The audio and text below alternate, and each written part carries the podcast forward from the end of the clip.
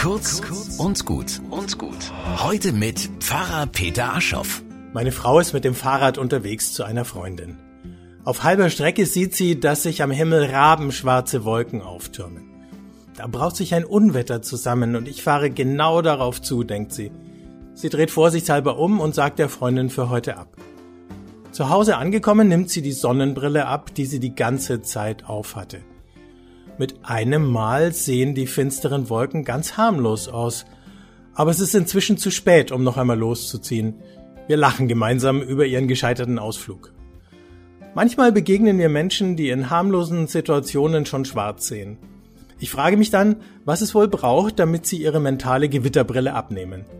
Sie müssen sie ja nicht gleich gegen eine rosafarbene eintauschen. Ein Weg dahin, die getrübte innere Optik zu korrigieren, ist die Dankbarkeit. Sonntags lasse ich die Lichtblicke der letzten Woche Revue passieren. Was war gut? Was ist mir oder uns gelungen? Was habe ich neu gelernt?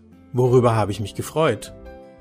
So eine Dankbarkeitsbrille ist übrigens völlig ungefährlich, sagt meine Frau.